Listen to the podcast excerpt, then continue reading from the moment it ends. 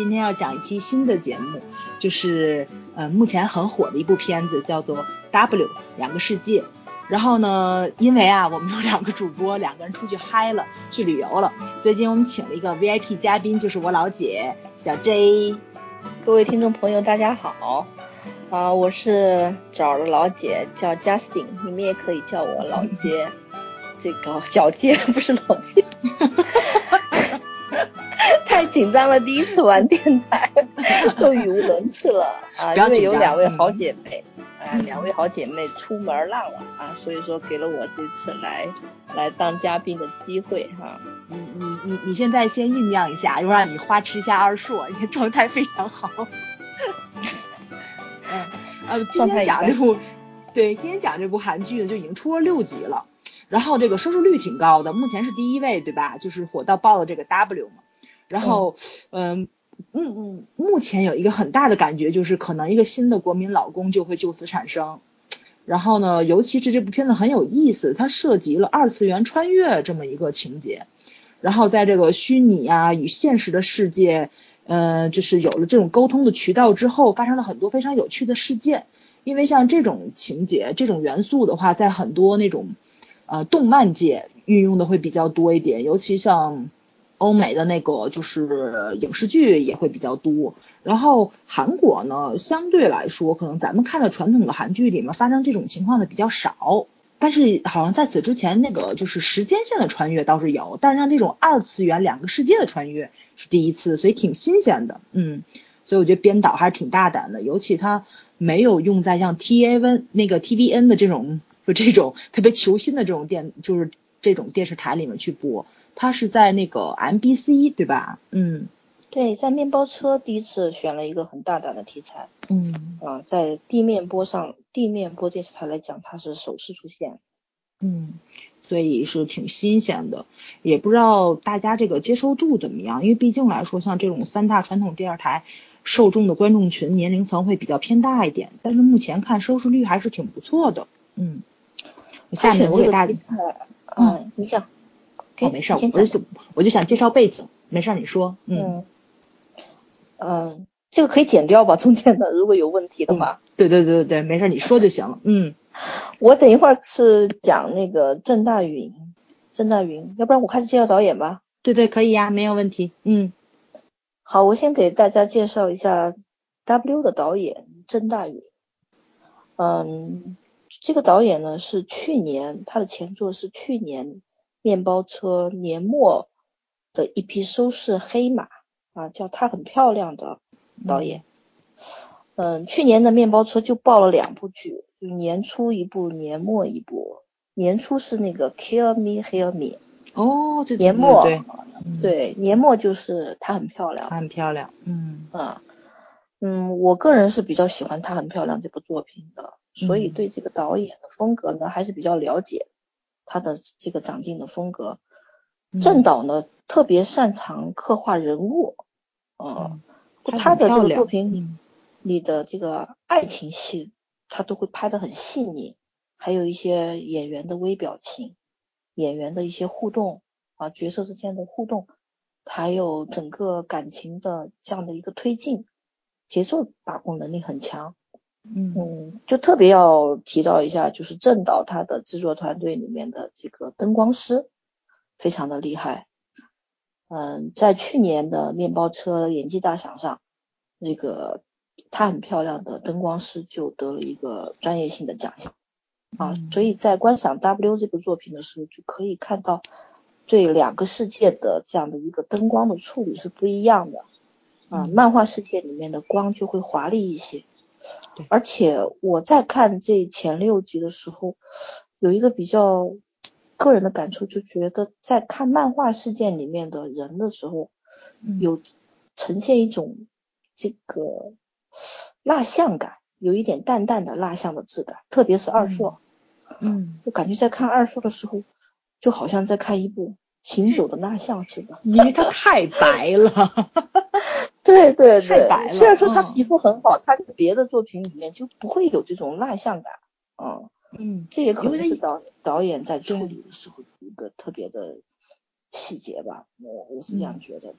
嗯，尤其他夜晚戏挺多的，这个也是一大特色，我觉得。嗯，对，就是在整个两个漫画，就是两个世界的，不光是光，还有一些选景，还有一些造型、服装，呃的处理上面都有很大的一点，很就是比较，也不是说特别明显，不像在信号里面的这个颜色色调就完全不一样。嗯，它区别不是很大，但是又能够感受到其实漫画世界。和现实世界的区分，嗯，对，还是挺直观的，我觉得，并不只是打光，就像那种道具也是很明显的。好，它那个漫画世界倍儿华丽，一看就倍儿虚拟，对吧？哦，对对，是的，那非现实型，那个二叔一出来就显得是一个非现实型的人物出现，对，太帅了，嗯，哎，对，他的车上了，他的车也太帅了，对对，嗯。可惜就只有一辆车，应该多有两辆就好了，就更符合漫画形象了。嗯，然后我介绍一下编剧吧，呃，这个编剧呢也是挺有名的，叫宋载正。然后呢，他的主要作品就是穿越剧，非常有名的《九回时间旅行》，还有《人显王后的男人》。《人显王后的男人》这个池贤宇跟刘仁娜同志不只是在电视剧里面谈了一回恋爱，现实中也是。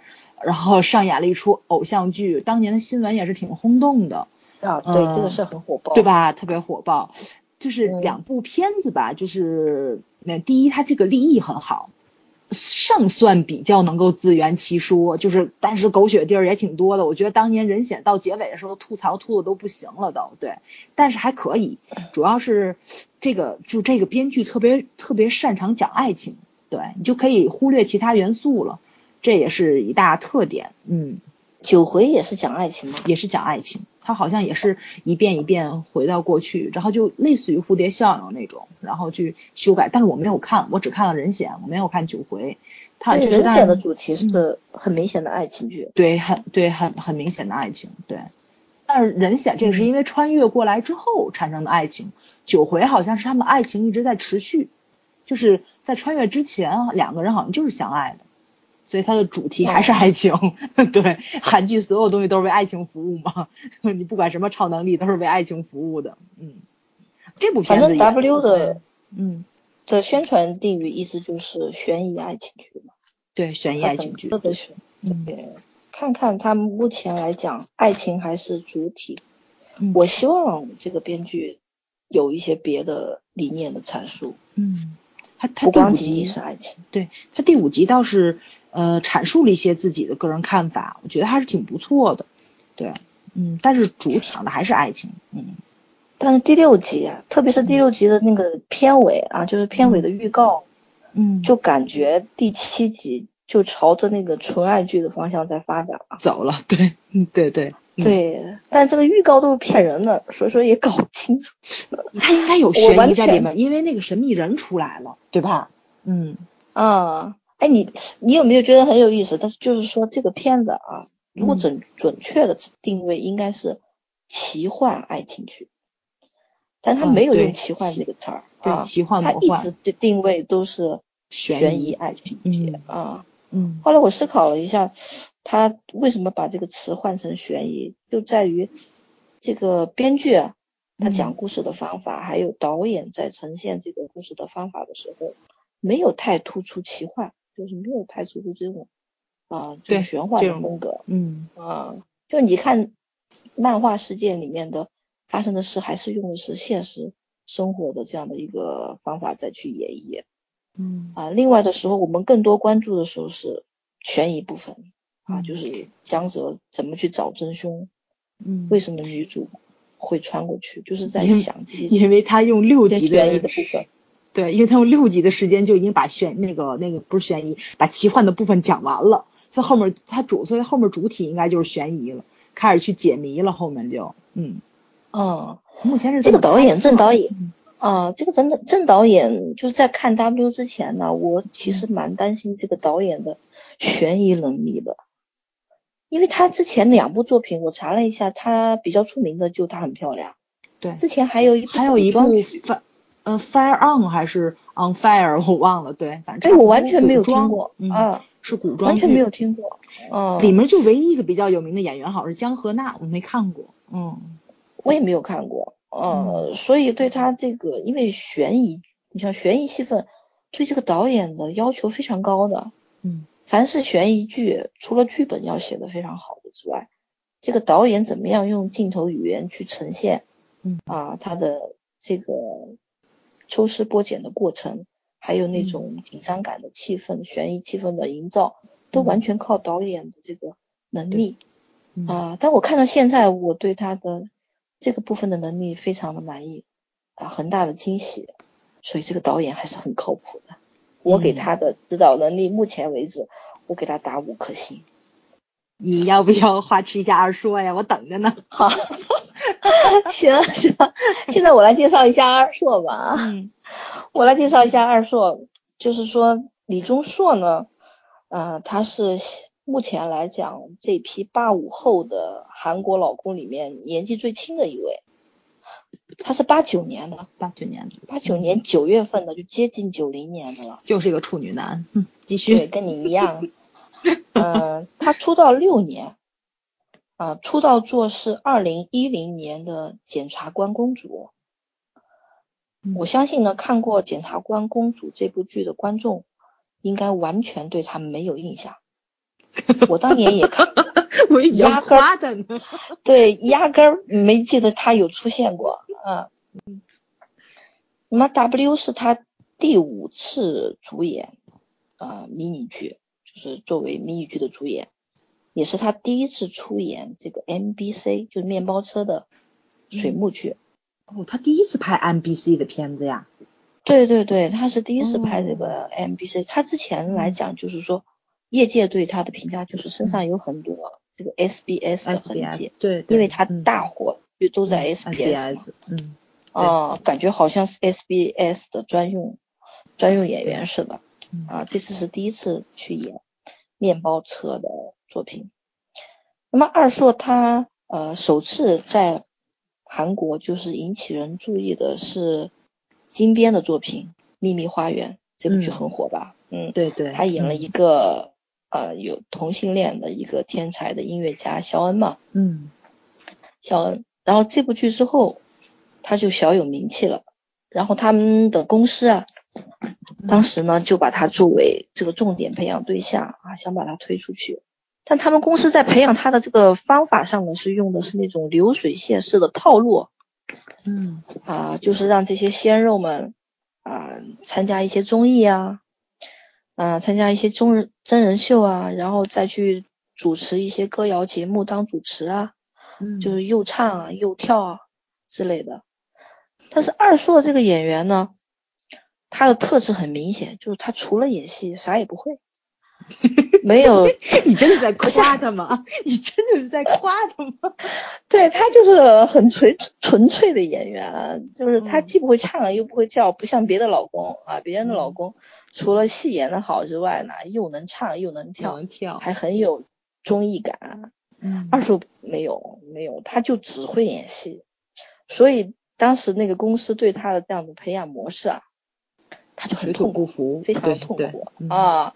因为他会通过这些副业，把他的整个人的这些缺点都全部暴露出来了啊，然后口碑也不是很好，本来大家对他印象还可以的，然后呢，看了他那个长手长脚的跳那些什么螳螂舞啊，然后口才又不咋地，说他他不是跟那个 IU 主持那个歌谣节目吗？哦，对，歌谣节目叫什么？人气歌人气歌谣啊，对，嗯。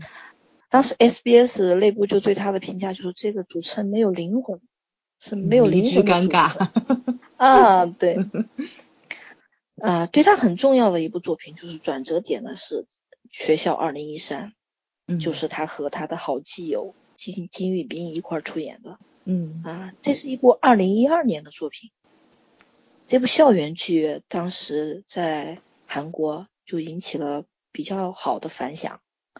然后他和于斌一下就从这些鲜肉演员里面就跳出来了，嗯，之后这个树呃他的路就比较顺了，就出演了《听见你的声音》，嗯，Doctor 异乡人，对，还有就是火爆的《匹诺曹》啊，《匹诺曹》。嗯。然后 W 这部作品对他来讲呢，也是一个很重要的，嗯，就是一个也算一个转折点。呃，为什么这样讲呢？是因为去年的时候，二硕和他的原来的经纪公司啊，就解约了，就是到期了嘛，到期了他就没有再续约了，然后进了新的公司，新的公司是 Y YG 的，嗯，就我们很爱的车叔都在这个公司。哦，是的，嗯，对，哎，我竟然不知道哎，嗯嗯嗯，他这个 W 是他进新公司以后。的第一部作品，嗯，呃，所以很多这个韩国业内的人士也很关注，嗯，就是看他换了公司以后啊，有没有新的发展，有没有这个更上一个台阶。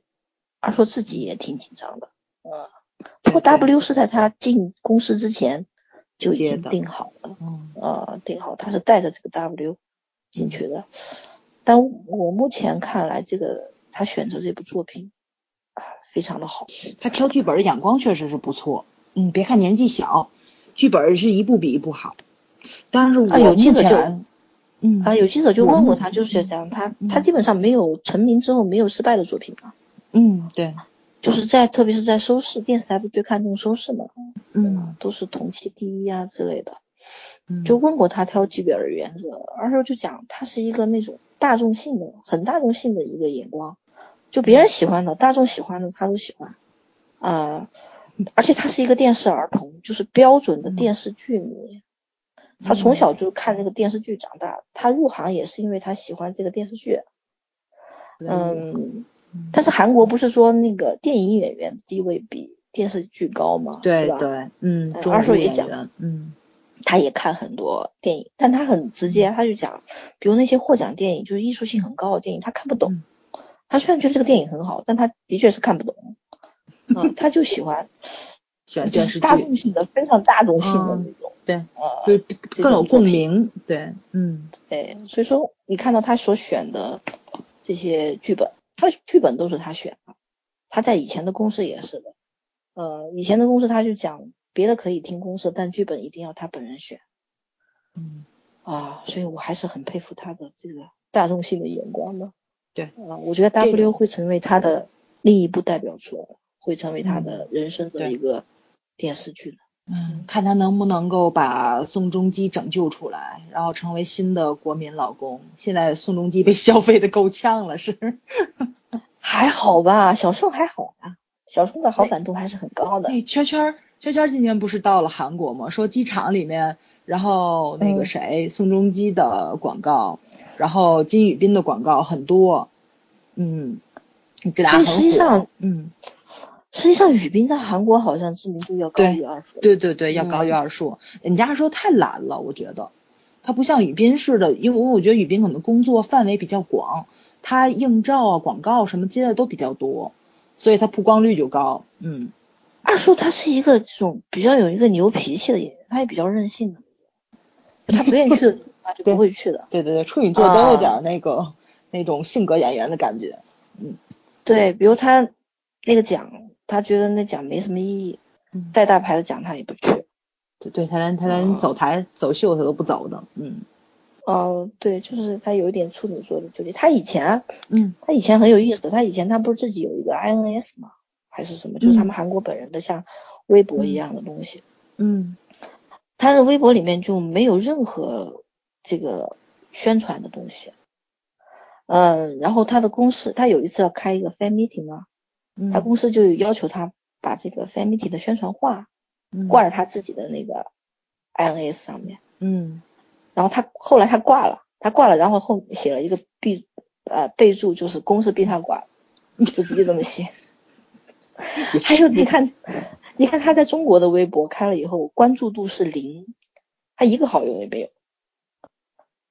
所以他在这方，你不知道吧？他的关注度是零。女兵应该也有吧？他他连宇彬没有关注吗？没有啊，他的那种，呃，就是在拍戏的时候，跟剧组啊、同事啊，就是工作人员啊，都处的很好的。还有喜欢放电那种，喜欢搂搂抱抱的那种啊。嗯。你看花絮，他跟所有的工作人员都是，这个腻得一塌糊涂。但只要这个戏一杀青，你让他再去联系这些工作伙伴，再去打电话约吃饭，这就很困难了。对啊，就找不着人了。然后他曾经跟记者说过，就是说采访的时候，他说他很爱听音的编剧，他也很爱听音的导演，因为这个导演跟编剧找了他演听音和匹诺曹，对吧？对啊，他很爱他们两个，但他也不联系。嗯，他就是下戏以后就马上就回归他自己的小世界，对，就抱着电视的状态，嗯。啊，就是宅男，就标准宅男，就喜欢看电视剧。他也不喜欢交际，也不喜欢吃饭的那种，嗯，就是还是很有，很适合搞艺术的这种性格，嗯，所以他身上的商业味比较淡，包装痕迹也比较淡，嗯，你听他他的那个很多的视频采访啊，或者是这种杂志采访啊，就是通过他的语言，没有太多官方的东西，可以看到他的一些个人的思想在里面，虽然他的口才。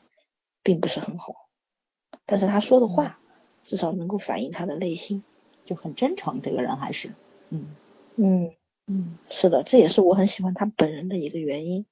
嗯，就可以看到他的一些小性格，他是一个小有一些小性子和小毛病的一个男孩子啊，但是他对演戏，他对他的这个工作是百分之百投入，他也有这个天赋，他唯一的天赋就是演戏。嗯。好，我先讲这么多，你来介绍女主的 女主，尽兴了吗？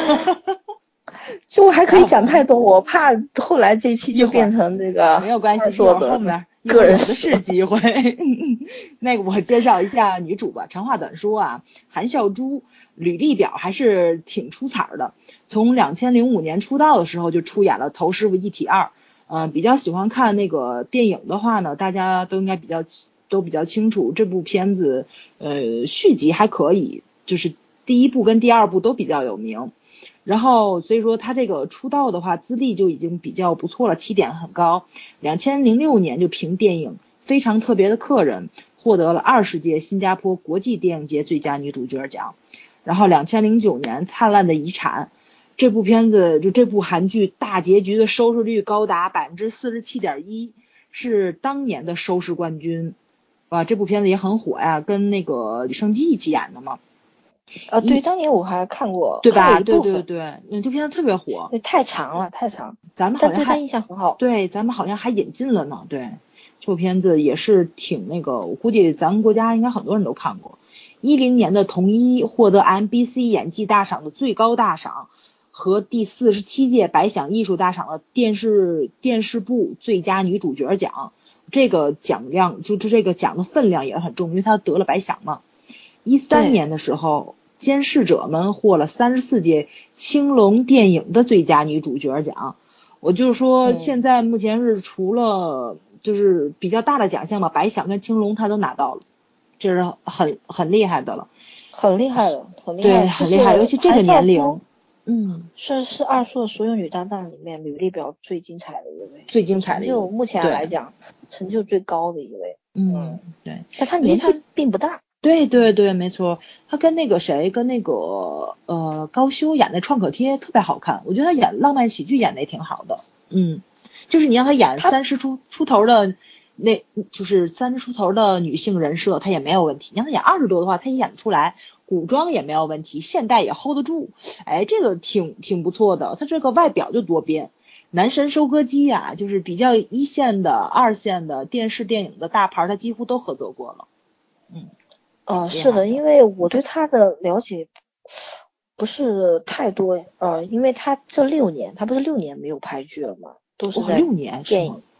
对，他是六年之后复出啊，所以韩国媒体实际上对 W 的关注。有百分之六十以上是来是对韩孝是因为他对他一直都在拍电影，突然之间回归到电视去了。对，今年好多都是从电影圈过来的。嗯，因为统一啊，统一他不是拿了白奖嘛，嗯啊，就是给了他很好的一个平台，他就直接进电电影圈了，而且在电影圈还获得了很好的成绩，这个很难的，因为我们知道对电影圈对女演员的这个挑战，还有那个对整个的要求都非常高的。没错没错，嗯。啊，所以我觉得二硕当时不是传出来，呃，二硕可能会和韩孝珠搭档，我就很高兴，嗯，我就很可以飙戏了，嗯。嗯，因为二硕的年遇强则强嘛，嗯，年纪上来讲，他比这个韩孝珠小两岁，其实年龄差已经是很小了，在我们中国来讲，三岁以内的都可以算同龄的吧，对吧？对，同同代啊，在韩国来讲，好像。大一岁都要叫姐姐了，二叔都一直叫她姐姐，嗯，叫她姐姐。呃，W 在，嗯，在就是开播之前，或者是说在二硕呃要接之前，我有听过一些小道，这个我讲，嗯，我讲一下吧，嗯，讲一下吧，八卦的小道啊，嗯呃，就是当时在传二硕可能会接 W 的时候呢，曾经就有这个。编剧的一些练习生，就是韩国不是有练习生制度，其中编剧也有练习生。嗯，有一个练练习生呢，就在他的 INS 上面就发了一个，呃，发了一些消息，就讲他接触过 W 这个剧本，就说非常好。嗯，然后讲的是漫川题材，当时还没有说它是什么题材嘛，就讲的是漫画，漫画和现实之间的这样的一个穿越题材。嗯。啊，然后后来在业有一个报道，就是说，对下半年不是今年下半年有很多剧要上嘛，嗯啊，就是说业内对下半年要上的韩剧期待值最高的啊一部剧是什么啊？那么业内当时统计出来的都是 W，都不是雨冰的任意依恋，因为任意依恋好像宣传的更广一些，嗯。啊，所以我对这部剧，呃，在它开播之前就很有信心。我唯一的担心就是他的档期，他的档期要撞奥运会，下个星期明天不就明天就奥运会开播了吗？啊，嗯，还有我当时二叔还没有完全说要接的时候呢，我以为他的作品会和这个雨冰的任意依恋一样，肯定是事前制作的，嗯。哦，但是 W 当时是讲的，肯定是边边播边放嘛，还是属于属于传传统韩剧的，嗯。啊传统的，所以我当时讲，像他的题材、他的编剧、导演，还有他的呃整个的配置都是无可挑剔的，就是档期啊，就是这个档期我有一点担心，嗯，所以下个星期我觉得 W 的收视要涨的可能性也不是很大，不是很高，你想跟奥。奥运会两个撞，对对对对，他们韩国人很重视这个，对，嗯，不仅韩国人，中国人也很，全世界都重视这个奥运会啊。我今年一点都不重视，我今年都没有反应过来，哦，奥运就要开了，我都不知道。明天啊，明天啊，明天早上七点开幕式，对对啊，我我要看，我还蛮喜欢看奥运会的嘛。今年韩国更是。对，今年是因为什么？微博上一堆人啊，在那叫唤嘛，说今年这么多的乱子，然后开幕式肯定有很多乐瞧，大家别忘了明天早晨去围观。我才反应过来，哦，马上就奥运了，我都没有想起来，你知道吗？段子，反正段子是蛮蛮多的，对。我也看到一些，这里我就不不讲了。对呀，希望各国的了，各国的运动员们都安全的回家。对，那个哦。这个还要讲一下，就是 W 的开场的第一场戏，不就是奥运会吗？没错，没错，所以说印上了，嗯，呃，零四年的希腊奥运会嘛，啊，这场戏其实我想吐槽，哎，我也想，快吐，你先吐。啊，我也我不怕得罪这个这个二硕的粉丝，这场戏是他的开头戏，实际上是很重的，嗯，嗯，然后他是以江泽的视角来开场嘛，啊，这他也是漫画的开场戏。但是江泽他演二硕演的那个射击手，嗯，射击手我是看过这个射击手的比赛的，在奥运会里面我还蛮喜欢看，嗯，不可能有像他的那种表演，就是会有一些垂头丧气、左右摇摆的，嗯，这样子晃来晃去的这样。对，最大的问题就是手抖，我从来没有见过射击员手去抖的，啊，二说特别明显，没有办法，因为他毕竟不是专业的，这个这个避不开这个，嗯。就是他这个手没有办法稳住，这个我可以理解，但是他那些表情、小表情确实不应该出现。但是我也不怪他啊，我觉得这个导演的问题。你怎么能？谁不会演那种一一副生无可恋的表情？大部分射击选手都是那种完全没有表情，除非他的最后一枪打到别人靶上才会有那种表情。嗯啊，一般都是完全脸上看不出丝毫的内心情绪，看不出情绪来。所以导演这场戏导演也是有问题的。嗯。啊，处理上导演是有问题的。咱俩要有吐槽的地方不一样，我要吐槽的是韩国人太小气了，因为就是现实中的这一场这个，对吧？现场这个比赛是，呃，俄罗斯的选手反超，对，拿了冠军。然后呢，韩国人是跟金牌失之交臂，拿了银牌，所以他们耿耿于怀。不过问题是你耿耿于怀，你拿了冠军无所谓，你把人俄罗斯写成第六是什么意思呢？这个我倒不纠结，我后来看我啊，我看到那个就那个排那个排位表了嘛，咱国家第五，俄罗斯第六，你知道吗？简直我特别无奈，简直是。而且这场戏特别长，嗯，对，他那个开场就是在用在拍了大概至少有五分钟吧，应该有五分钟的样子。嗯，啊，对，这个是一个槽点，我觉得是槽点。不过第五集里面二叔的开枪的那个姿势就太帅了，而且非常稳，主要是距离这么近，他再打不中也是够 也是够厉害的了。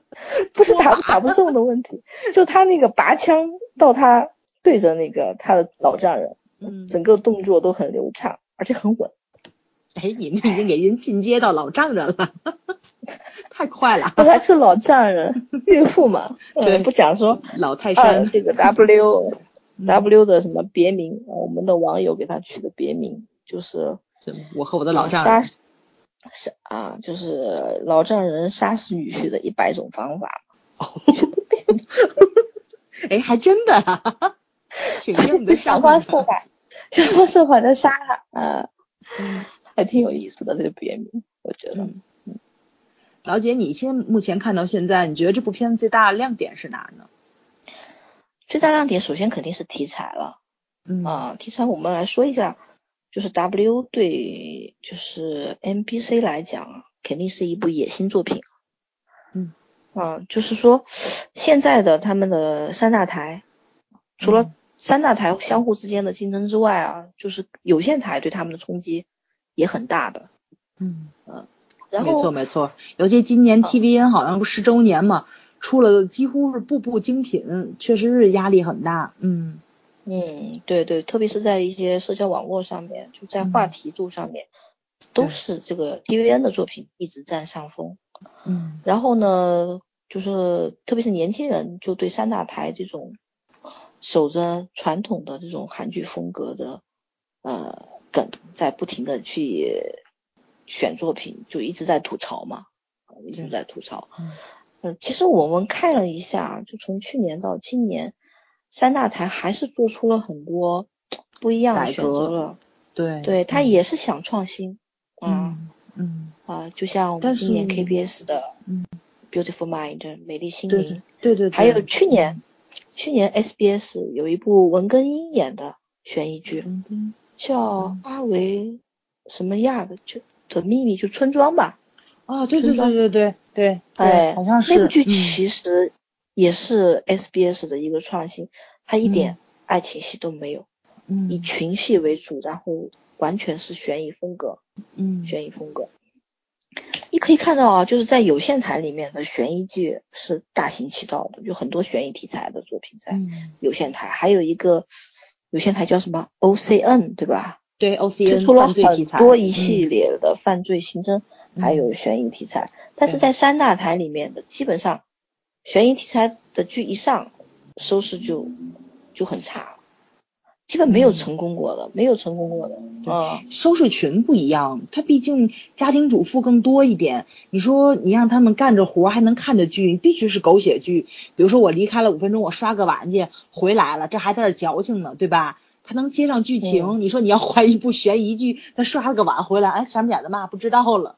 对，对，受众受众不一样啊，就是定位不一样，受众群不一样。所以说山寨台你不能讲老讲山寨台它不创新，它确实面中的群体更广一些，它是全国的，对，然后所有的年龄段的啊，年龄段可能都是这个三十朝上的，嗯，但为什么这 NBC 会选这个 W 啊？就前两天出了一个报道嘛，嗯，就讲 M B C 的社长就看了这个剧本就定了，就定了他的编程，就没有看，也没有选导演，也没有这个演员，就只是看这个剧本就定了这个编程。这在呃韩国业内电视台里面的编程是非常少见的。嗯，我觉得他之所以呃能选这个作品。有自身的创新是一个方面，还有一个就是刚好今年的市场啊，就以前，嗯，金边，你记得金边吗？我们很爱金边，他曾经说过一句话，就是在市政厅，市政厅虽然说是当年在同期里面收视是第一，但是是金边个人作品里面收视率最低的作品，最低的作品，金边非常不满，大概是百分之十六到百分之十七吧。最高讲了一句话，最高是到十八，好像是不高，没有过二十。嗯，他当时是在零九年的时候，他说过一句话，就是说观众只能接受百分之五的创新。对，他讲过这样子一句话。但现在是一六年，嗯，一六年，就是观众已经这个被经营了这么多年，也慢慢在成熟，还有有线台也培养了一批这样的比较成熟的观众了。啊，所以正好 W 出现了而生啊，而且宋编之前的两部作品口碑都很好，在时间穿越题材上面的，还有水木剧，水木剧这个时间档是年轻人的群体比较多的一个时间档，嗯，呃，它比月火剧的这个受众群可能年轻更多一些，嗯，多一些，所以呃 W 能够出现在。地变台能够出现在这个三大台里面，这本身来讲呢，也是很有意义的啊，很有意义的。它的题材，嗯，还有吗？我就想到这这一点了。嗯，嗯，我再往下讲。嗯，我比较感兴趣的就是它这个二次元穿越，因为这个。我看的比较多，我比较喜欢科幻嘛，对对对，尤其有时候看着日漫长起来的，所以我就是特别特别的感兴趣。但是我没想到他六集就把这个穿越讲的差不多了，就，然后后我嗯，反正我是猜不到的，是猜对，我也猜不到了。我觉得他把梗就用的七七八八了都，所以他后面几乎就要走悬疑路线了，对吧？不论是在现实世界还是在那个漫画世界。他都主打的应该就是悬疑，因为因为好像貌似那个神秘人也能穿越到现实中来，所以说呢，应该就就是呃，不论是这个神秘人要追杀他们，还是他们要要去找这个神秘人，就是两边穿来穿去吧，应该就主打这个悬疑了，对吧？我是希望他这个秘密走悬疑线的，对，但很多网友都预测可能会走心理的路线，就专心谈恋爱去了。我不希望这样子，就感觉上感觉上不是他，他预告好像演了一点嘛，就是他开着车带着那个谁，带着那个颜珠去逃跑，然后那个神秘人好像追着他们两个人。No no no，你看错了，你看错了，那个人不是江哲，是秀峰，他们两个都穿了一件粉红色的 T 恤，嗯，你仔细看一下，是吗？他是是秀峰，就开着车里面女主女主角在跟他一块儿，然后神秘人。用枪指着他们那部车吗？哦，你看错了，我看错了，看错了，我太想二硕了，我啊，就是，哎，下集预告真的是很多爆点啊！他们俩要结婚，而且已经结婚了，还有很多粉红戏啊，还有一个我今天看到一个梗啊，很吓人的一个梗，你注意到没有？哪个梗？就是在第五呃第六集里面不是有他去认尸嘛？女主角不是去认尸嘛？对，认尸，然后出来以后，他就讲肯定不是江哲，因为这个尸体里面戴了一个戒指。对，啊啊，然后第七集的预告里面，他们俩不是结婚了吗？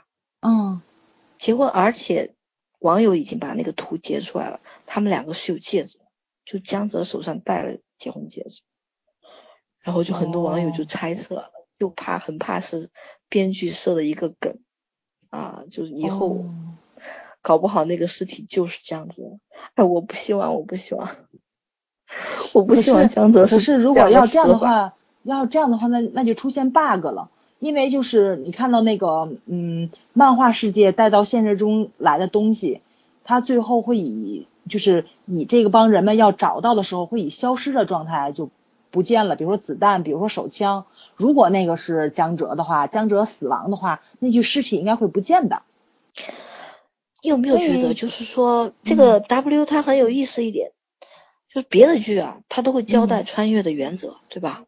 对，穿越的规则。就是很明显，嗯，你怎么样才能穿过去？怎么样才能回来？但是 W 在这方面就是一直很模糊，我到现在也不知道它的穿越原则是什么，什么时候能穿回去，什么时候能穿回来？我感觉上啊，就是说怎么从现实穿到那个里面去，就是江哲如果说遇到了危险的话，他就会穿回去；如果这女这个女主角想穿回来的话，就跟这个。每一每一次电视剧结尾，你要设一个悬疑点，吸引观众接着看一样。所以呢，只要江哲的 情绪上有起伏，女主角就会回到现代中来。然后你对对，就是说他要待续嘛，他待续他才回来，这个好像是比较清晰的一个原则。对。但是为什么江哲有危险他就能穿回去了？我就觉得很奇怪，而且他每次穿的地点、时间、场所都各式各样的。不是不是，他等于说是这个样子的。他从现代穿到那个，就是那那叫什么来着？穿穿到那个漫画里面去的话，他会他会出现在上一次消失的地方，然后穿着上一次消失的衣服。你看，在第六集里面就破了这个原则了。第六集里面，他不是穿穿到湖里面去了？他在卫生间里面洗个手。他对他那是他那是江哲，他是他是因为江哲有危险，就跟第一部一样。江哲有危险，他又出现在了江哲的那个那叫什么来着？出现在了江哲的身边。还有他，嗯，在第六集结尾，他不穿回去了吗？嗯，穿回去里面他穿的是，就是那个就是那个监狱坐牢的衣服，对，因为他因为他是在监狱里面消失的嘛，对，他穿着监狱的衣服，然后他那个在试衣间里面出现的时候，穿着那身连连衣裙，就是他从试衣间里面消失穿着的那个连衣裙。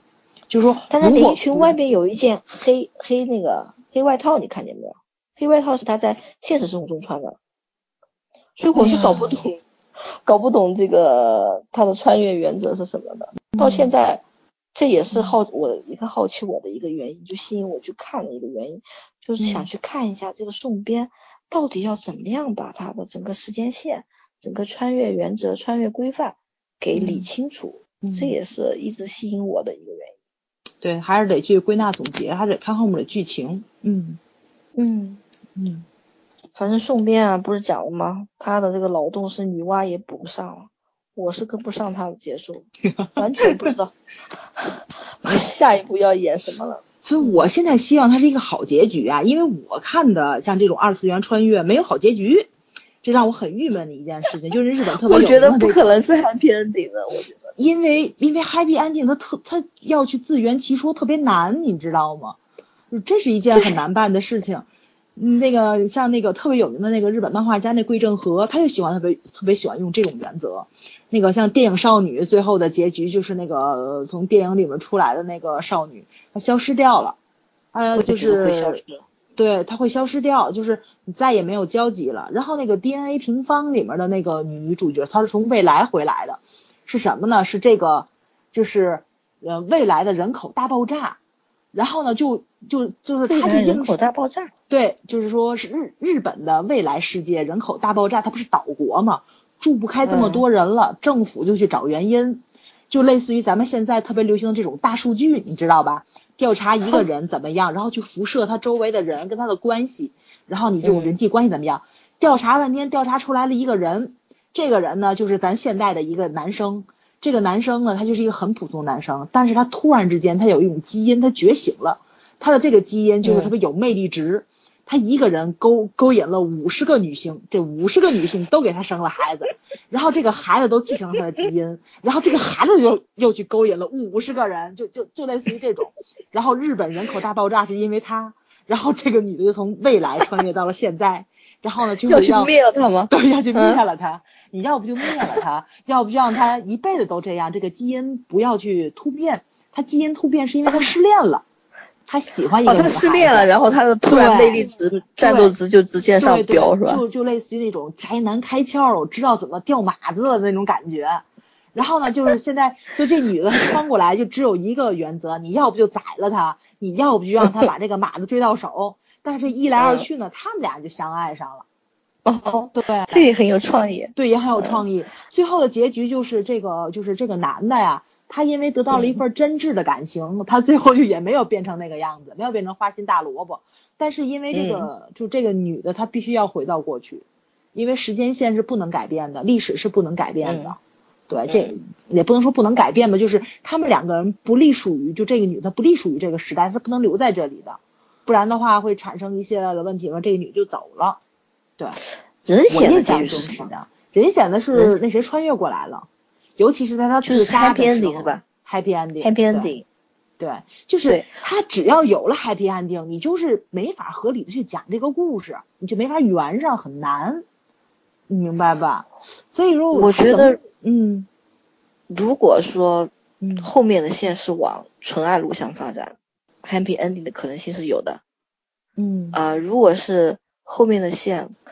宋边只是借着这个谎爱情的幌子想表达别的东西，那就绝对不会是韩剧 happy ending。但是韩剧一般都会 happy ending，他要不是韩剧，九回九回是 happy ending 吗？九回我没看呢，九回我没看，我不知道。九回好像不是，我听说好像不是。不是是吧？嗯。他要是能，他要是能自圆其说，我觉得不是 happy ending 也行，对。对，我也是觉得，我觉得只要他过程够精彩，他每一集都觉得像大结局一样。嗯，只要每集都保持这样的水准，我就觉得已经是会成为这部剧会成为没错韩剧韩剧的一个里程碑。对，作品会带入韩剧史册。主要是他男女主的演技都在线，这俩还特别有 CP 感，我觉得这个这个是挺挺值得说一说的。嗯。哦，对，二硕的 CP 感要讲对啊，我觉得二硕就是对着一块馒头都能出 CP 感来，对对吧？他不是讲了吗？就是啊，就是看过我看过他的，就是海报拍摄视频，嗯啊，然后那个海报拍照视频里面有一头熊，嗯，看了以后就觉得他跟那头熊熊头都有 CP 感，对。对，嗯，而且他的 CP 感。二硕是我知道的这个男星里面 CP 粉最多的啊，对，就是他每拍一部剧都会产生大量的 CP 粉，没错，嗯，他跟雨斌也有吗？不仅，嗯，对他不仅跟男，就是跟他的女搭档有 CP 粉，他跟这个男搭档也会有啊，最出名的就是冰硕粉了，冰硕粉，嗯，然后他的各路 CP 粉就互相厮杀，啊，就互相厮杀，特别是冰硕粉啊，冰硕粉的那个战斗力真强。不仅要跟其他的女搭档的 CP 粉厮杀，还要跟雨冰的真命天女的 CP 粉厮杀。嗯，对，嗯，所以说圈子很乱呢，很好，鬼圈很乱，很好玩的一个一个意思。这是他的一个优点，对，就是他的，他的女搭档之前，不管他的女搭档比他大十岁，还是说这个女搭档脸比他大两倍。或者你在看剧之前去看照片，觉得这两个是风马牛不相及。谁要去比他比他大两倍？你不是会不会有人来砍我？我这不三八问一下吗？行，你不觉得一会儿说，一会儿说。朴朴信惠的脸比他大两倍吗？啊，朴信惠的脸比他大吗？差不多，我觉得。哪儿比他大很多啊？刚开始我觉得他们俩完全 就不搭，就是。想象他们两个人的时候，觉得一个包子跟一个这个呃完全脸上没肉的一个人，怎么两个能够谈恋爱？我跟你说，你还得禁言，你知道吗？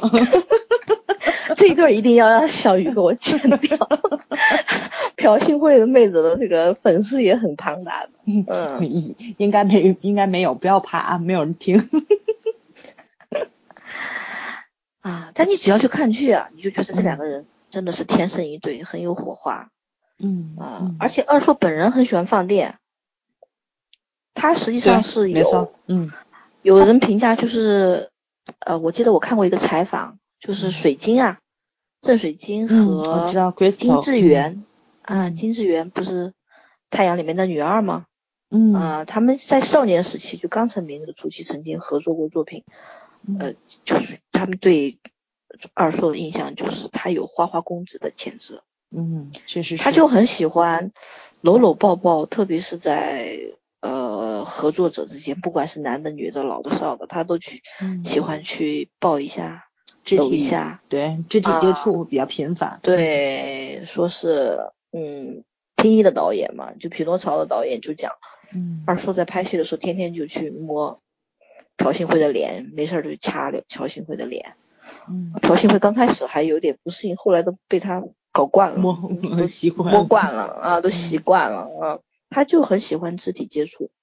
嗯，他口才不是很好啊，所以说可能通过肢体接触来跟对方相处。对对，相处。嗯，因为你习惯了这个磁场，演戏可能会更自然一点。嗯。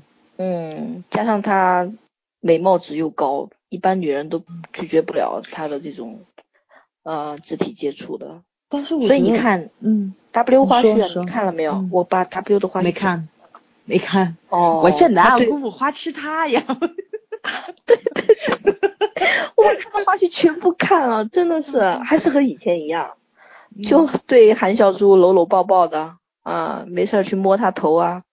然后给他梳梳头发，他这他俩的花絮真的很甜。他这个套路太深了，他每一次拍部戏都以为哎假戏真做了，看假新闻，下一次又假戏真做了，假新闻，每次都这样。对，上次就就虚晃你们一招吧，你们这帮走 CP 粉的就给伤的够呛。哎，我跟你讲，呃，在看 W 之前，我觉得二硕跟朴信惠他们两个是真的在一起的。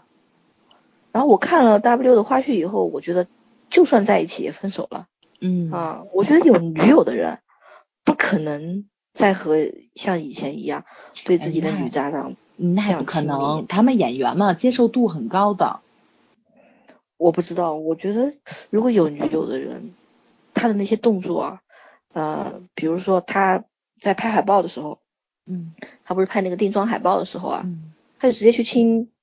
去亲韩孝珠的头发，他在别的戏里面没有说定妆海报去亲女主的头发了，没有。哦，我好像也看了一个那个视频，我好像从微博上还艾特你了吧？就是就是那个韩孝珠第一次吻他的时候，不想从那个就是漫画世界回到现实世界去亲他嘛，然后二叔好像特别主特别主动有一个迎合的动作，然后导演就嘲笑他了，对吧？然后说他笑的脸都红了嘛，嗯。他这个是他们的第二场戏，就第二场戏就拍上来就亲了，一言不合就接了，嗯，对，就 kiss 戏特别多，哎，还有很多他的小动作。不过如果他没有女朋友，这个我是觉得他本来就喜欢这样放电，就放完就走人，他就是聊完就走人，没有下文的。你等着他有下文，他没有。我感觉啊，他喜欢这个应该是他们一个拍戏习惯。二硕的拍戏习惯就是跟这个搭档增进这个感情，快点进入这个演戏的默契值，就是通过这些肢体接触去完成的。然后你记不记得，就是呃，我就是像什么《鲁豫有约》啊，就是采访，特别喜欢去问这个问这些演员，你们是喜欢熟了之后去拍亲密戏，还是不熟的时候拍亲密戏？然后两个极端都有，有的人是觉得熟了之后，然后会更放松。然后更有安全感，然后拍起来更舒服，所以他们就喜欢这个比较亲密的，像什么接吻啊、床戏啊，就进剧组的时候先不演，放到后面去演。他有的人呢，就是妈熟了之后尴尬，我天，我跟你都这么熟了，咱是朋友了，然后你拍这种戏，还不如一上来就拍，就这两种都有。二硕，我觉得应该是那种熟了之后会放松的人，所以他就是上来就这个就这个小动作呀，动手动脚会比较多一点。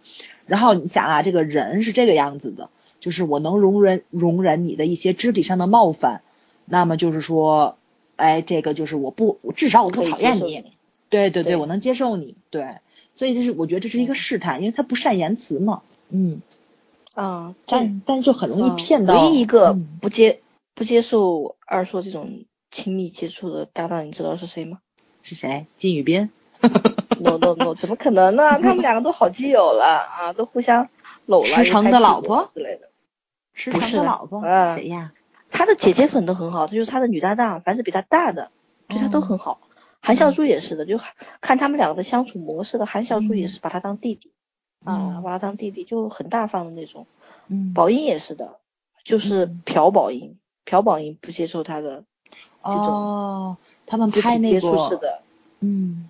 交往啊。嗯。所以二叔跟他不熟，就是这部电影拍完了他都不熟。嗯。不熟。嗯。对对对，朴宝英好像是这个样子，就是你看着他，呃，就是很娇小、很活泼，其实一点都不是，特别一本正经的一个人，很严谨、很严肃。嗯，对，也可能朴宝英跟他年纪也差不多，同龄人里面，呃，然后朴宝英不是不是很很喜欢这种太频繁的，对对，肢体接触。嗯，其实这个女孩，我对朴宝英印象印象挺好的。对，我也很喜欢。一般很难有女人。我觉得也很难有人拒绝她的她的 肢体接触吧。有的人就是不喜欢这种触碰式的这种，对，不习惯。嗯嗯嗯。不过二硕的演技还是可以的。我就是特别奇怪他为什么接了 W，你知道吗？因为我觉得他接了匹诺曹之后啊，就是给我的既定印象，就是在我的感知上来，就是二硕走的路特别像刘德华，你知道吗？就是他要刘德华，刘德华多不多才多艺啊？不不不，我就是说演戏上来说啊，这个演技上的一个进展的过程，他很像刘德华。刘德华的演戏的过程就是什么耍帅，然后耍帅，他耍了帅之后，你觉得他帅，到他耍那个那个不耍不他不去耍帅了，然后你觉得他帅。嗯。刘德华是用了他这个，我觉得算是他半生的时间去走这个历程。他是很努力的演员，但他并不是一个天赋很高的演员。他就是说，观点我跟你不一样哎，哎，完全相反。我基本上来讲，我觉得二硕是一个，我不是说二硕，已经算天赋天赋对啊，天赋很高的演员了。二硕是天赋很高，因为快，不是因为他起步的电影啊，他起步电影，他起步的片儿就不错，但是呢，他。我觉得很少有去打破的这个，他这部片子里面这个人设还是一个耍帅的人设，因为他是一个漫画人物，但是这个漫画人物我觉得很适合他，因为他外形很贴金。从这个韩国的这帮男明星里面去找，你让我挑，我也觉得他是最符合这个人设的演员。咱就是说，漫画感，对吧？对他能演好，因为本身他有演技，他确实他有一定的悟性啊，他有演技，他他能演好了。但是我就是 特别郁闷在这儿，你知道吗？因为匹诺曹。我觉得他就已经更进一步了，他是一个不通过外貌，不通过他自己自身这个优越的外形条件去演戏的这么一个状态。对啊，他有扮丑啊。对啊，皮诺曹前面多现在他又蹦回到这里面来了，你明白吗？这部片子里面的我特别受不了他挤眼睛，他这个耍帅，你知道吗？哦，Wake，Wake 是吧？对，对对对对，嗯，我也很讨厌耍帅，你知道吧？嗯，我那么就是那个。李敏镐，他最出名的片子叫，你不能讲他的外号啊，你说讲他那个外号，那个外号只能在我们小范围上啊。呃，他的城市猎人我是很烦的，还有还有你们很喜欢的小池的那个黑了，我一看他耍帅，我现在我也不知道年纪大。黑了没有耍帅呀？怎么没有耍帅啊？上天入地无所不能，这还不是耍帅？不不不，那个谁，那个小池本人，他动作戏就很好。他他本身他就是运动员出身，再加上就是他那个舞台剧嘛，他一直有参演那个舞台剧，他那个舞台剧里面他是动作戏担当，所以他一直都在上动作动，他一直在上那个动作学校，你知道吗？所以他没有用替身，他都完全自己亲自上，他就是这么帅，他没有耍。二硕是有耍帅的，在这个片子里面耍帅还还很明显，但是我可以理解，因为他是漫画作品，漫画的人设，对，呃，所以可以理解。我也很受不了，受不了他没事儿就 wink 啊，但是那就是第几集，第三集末尾的他们两个的电梯戏，我很喜欢那一段感情戏，就第一次心动，对啊，他那里有一个 wink，我还可以接受，嗯，哎，对，这个还可以，嗯。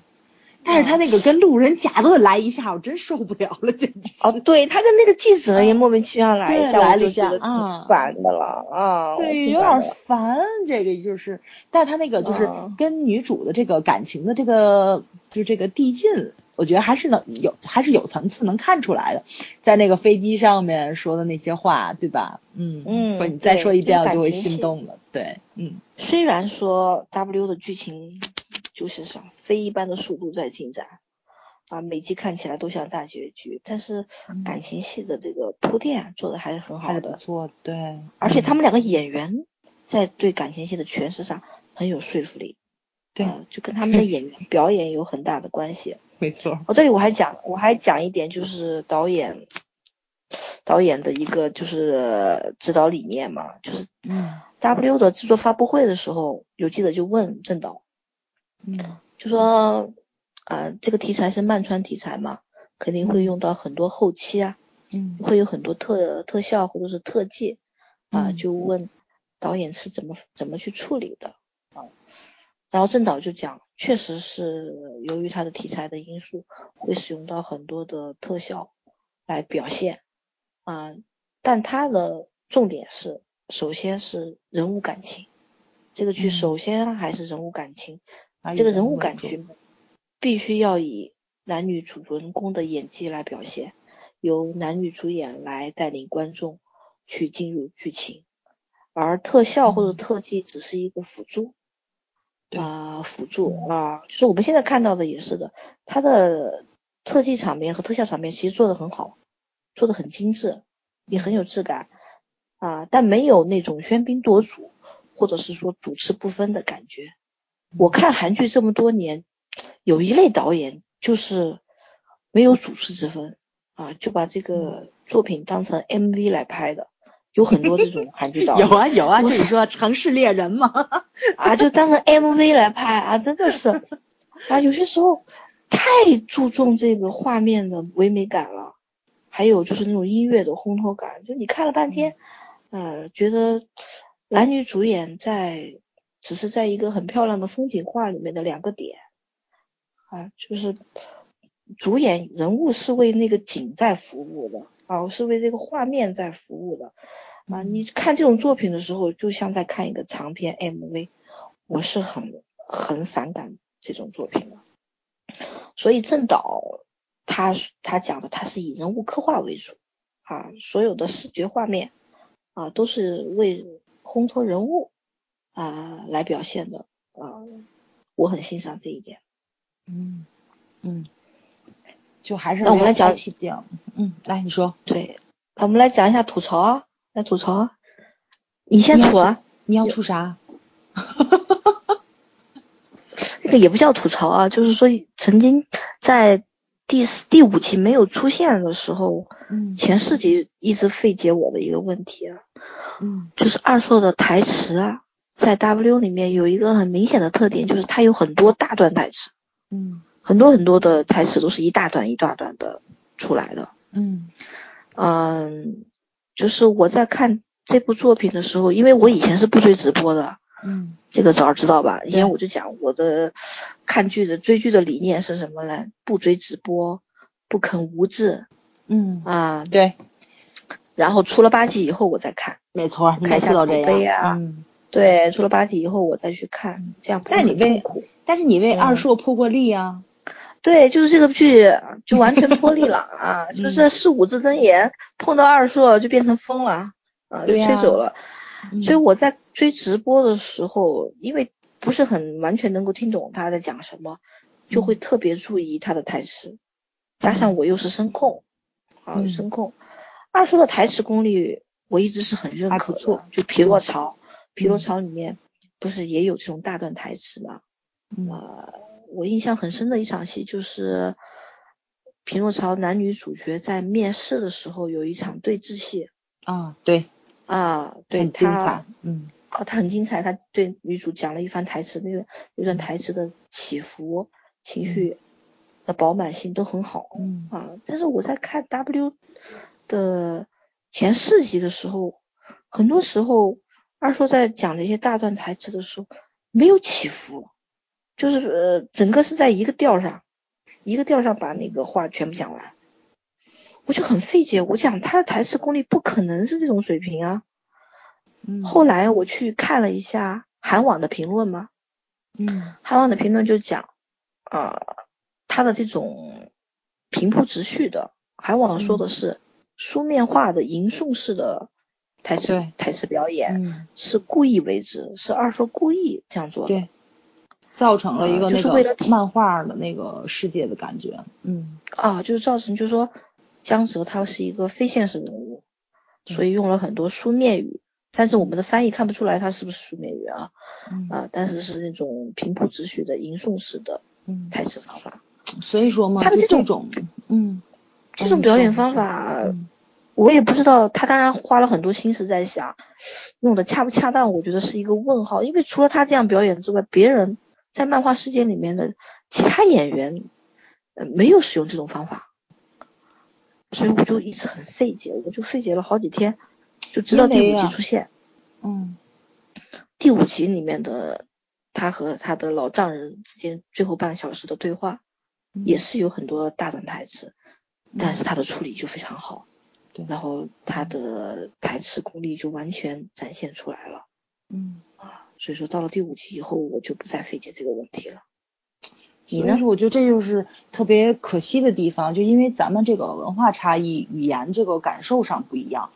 嗯，就是因为咱毕竟是两种语言嘛，就是很多特别妙的地方体会不到。我你知道，就我们家朱元演的那部《好好医生》嘛，他那里不也是吗？他演看过。对他演自闭症儿童的时候，他的每一句话结尾都用哒去那个结尾音，然后就是因为那那个就是书面语，就是专业的，就像那种专业的医学书、工具书，然后去讲一件事情的时候，他那个结尾的语气词都是哒。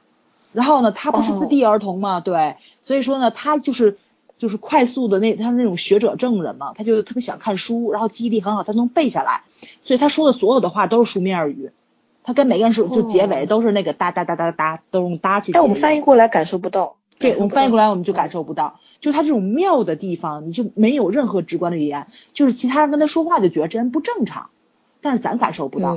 嗯，我们能够感受到他的情绪的起伏，通过台词，这个是可以感受到的。但他至于他的用的词汇到底是书面的还是口白的，我们就无法对对对去感受直观感受了。嗯嗯，像一九八八那个方言的那那个比较有意思的地方，咱也体会不了，对吧？嗯，就挺方言口音能够听出来，口音只能听出他的口音口音不一样。对他比较哏儿的地儿，比如说那方言特别有特别有趣的地方，你不是听不出来吗？就就很那什么，对吧？你像人说为什么我们天津说嘛，对吧？你干嘛了？你吃嘛了？对吧？是天津话什么？我们说嘛，对。所以这个就就是很多特别好玩的地方，你就不像他们当地人似的了解那么清楚。所以说呢，这个还是打了一个快感的折扣，嗯，挺可惜的，嗯嗯。其他方面我都挺满，嗯。对，槽点其实已经很少了。其实我觉得最大的一个槽点就是他开枪打了女主，他把那个吴彦珠给打了，到现在我都耿耿于怀，你知道，我都不能原谅他。我在看第几集啊？嗯，就是第六集的时，第五集的时候好像解释了他为什么知道女主是不死之身的吧？对他就是知道女主是不死之身，但是万一万一女主跟那个人不一样呢？你打他，我也很生气。我当时看到他开枪，对吧？对，就是我就讲，如果不是他演的这个角色，如果不是二硕演的，我会狠狠的去吐槽他，怎么能够去开枪呢？演二硕演的，你就原谅他了吗？对，二硕演的话，我也有埋怨，我也有怨，但是 那是二硕演的啊，所以说我可以尽可能的去原谅他。嗯，到第五集演了以后，我就原谅了，我就可以理解了。不是，就是说你这个问题是这个样子的，不是就跟就跟类似于这种啊，就是什么那个我头上顶个苹果，然后呢我知道你是神枪手，但是你有可能还是会伤到我的。你如果真爱我的话，你就不会开这一枪的，这个是最重要的点，不是在这里。所以二说江泽当时并不爱女主，我们都以为是浪漫爱情，以为一见钟情，但从他开的那枪来看。他不爱女主，他没有当时对对对，他当时应该就是想找到真相。嗯，我觉得他动心了，应该是从第六集开始。我觉得是第三集结尾，就是他们两个电梯戏，他看到女主是真的关心他，他就开始动心了。我觉得是那里，但是还不是爱，比较早，对，还还不是爱，对。对，我觉得是他跟他爸爸那个就是这个冲突完之后，他发现了那个，因为你想啊，他这个仇也报了，什么事情都完结，他也就想去死了，真的没有必要再写一封遗书给女主了。他特意还去写了一封信给他，我觉得这就是做最后的告，做最后的告别。这个能看出来他是喜欢他的，对，从这个时候开始。还有他到现实社会来了之后，他也先找女主，对对对对，嗯，那个时候就已经还是比较明显了。哇，这部片子简直速度太快了，开篇六集亲了几次了，次次都有吻戏。对，所以说什么第八局。定律到宋边面前都可以洗洗睡了吗？对对对，现在好像都在往前走，是哪一部片子？第六集就亲了，奶酪陷阱是吗？是哪集？没有吧？第八集吧？奶酪是第八集吧？我印象很深的。嗯，我忘了是哪部韩剧对，我们来说一下二硕的女主角吧，来说一下这个这个韩孝珠的表演，你觉得怎么样？我觉得不错。嗯，对，我也觉得不错，但是呢，嗯呃。跟我的预预期值还是有一定的差距的，嗯，因为他的履历表太好看了，对吧？这么年轻的青龙以后，我真的跟你说句实在话，就是他有可能就类似于这种同期的竞争对手太弱了，他上位，就是就类似于就类似于嘛了？就是九五年的奥斯卡的那个奖杯，他最重，嗯就是因为同时入围的电影。任何一部拿出来放到别的奥斯卡，就是别的届的奥斯卡里都能拿这个奖，同时扎堆出现了。然后你看那部电影吗？哪？你看了吗？就是他得奖我看了，监视者我看了，我觉得一般。我觉得所有人都一般。对，他是翻拍的吧？是一般。翻拍香港的吧？那部剧。那部电影《监视者们》有呃，是是是有是有点那个就是窃听类的，我想想啊，就有点类似于《窃听风云》那种感觉似的，但还不太一样。我不知道它算不算翻拍，对，不太一样。我一直以为是翻拍的电影，又又不太一样。但我看过他的去年的一部还蛮火的奇幻电影，就是《内在美》啊，《内在美》这我没看，《内在美》《内在美》是很多个人吧？对，有二十几个人男主吧。就是男主不停的变嘛，啊变，然后我去看了，他演挺好的，嗯，很舒服，很自然。那个片子虽然打的是奇幻风格，但他拍起来是淡淡的，啊，没有很过激的情绪，啊，我印象很深的就是他笑起来很自然，很很舒服。哦，像这种，还有他，就这种很多演员去演共同演一部戏的话，就是很多个小故事或者是什么，就是串起来这种，他的那个就是压力不一样。就他只演一部分，跟我演女主角，我要把这部戏撑起来，那个压力绝对不一样。所以呢，他那个放松态跟你有压力的状态去塑造角色也不一样。他他不吃重，所以说这部片子再有名，他本身他自己不是挑大梁的，他也没有这么大的那个什么，就没有啊。内在本女主是他一个，就他一个人跟二十多个男主角谈恋爱。他是挑大梁啊，他就一个人从头到尾，其他都是串场的。哦，我还没有看那不停的有人来串场。嗯。嗯，所以那部奖，那部片子呢，对他评价还挺好的，然后入围了金龙奖的最佳女主提名，但没有得吗？啊，没有得。嗯。呃，还有他是白想影后啊，是吧？白想的这个事后，就事后跟影后，我们家朱元也拿过哎，白想。啊，是啊。嗯。就是我应该感觉，就是他的这样的一个履历表去表演的话，就应该有还是弱，还是弱一点。我觉得他的电视圈混，对电视圈混应该没有问题了，电影圈稍微差一点。就他给我的感觉，我觉得他还不如朴宝英，是真的，是真的是真的啊！就是他拍的电影给我的感觉比朴宝英，嗯，弱，比朴宝英要弱，嗯，所以电视剧方面经验？电视剧方面也比朴宝英弱，朴宝英演的那个鬼神君的那个那个好自然吧？对对对，非常非常棒。我觉得他就是至少他把两个女主角的那个各自的性格，然后弱点状态都演出来了，这个很很难得。嗯嗯嗯，我这么多年就是看韩剧，因为对女主要求本来就很低，就女主只要长得长得还行，对吧？啊，对她没什么要求，就是不要太丑就 OK 了啊。嗯。但是还是有，就是觉得演的非常好了，就很惊艳的那种表演啊。嗯。啊，就是奶酪里面的女主角金高银对对，金高银确实很惊艳。啊，我觉得他那个角色可惜烂尾了。嗯。哎，对他那个角色实际上也不是很困难，但你就觉得他演的很好。很好，对。嗯。恰到好处。换一个人演不出来，他他这种状态，就他那个磁场非常合。我觉得特别难得，很少女气息，对吧？对，很少女气息，对对对，初恋的那种心动。对，大学生也没有说有特别特别的很起伏的戏，也没有。嗯啊，所以说韩孝珠实际上我我觉得已经很满意了。我觉得是二硕女主里面我最个人最满意的女搭档，不管是从年龄、从颜值啊，还是从表演演技来讲，她都是和二硕是最配的，啊，最配的。嗯，但和她的取得的成就来比，还是有一点小小的差距。嗯，我有这样的一个感觉。嗯，那暂时你对剧情走势你有什么就是预预测之类的嘛？因为片子它毕竟已经演到第六集了，三分之一已经没了。嗯，啊，我今天看到一个报道嘛，一个新闻他们翻译过来的海王新闻，他们下集不是要结婚了吗？嗯，对对对对对，我看。他他下集结婚是什么原因呢？是，嗯，江泽要把他从那个监狱里面救出来嘛，然后就发消息说他和颜珠已经结婚了，啊，是他的妻子，四个月之前的一个妻子，妻子。然后我觉得我是绝对没有想到这个梗的，我也理解不了宋边的脑回路，哎，觉得很惊奇。嗯，我对后面的预期呢，就希望就有一个希望嘛。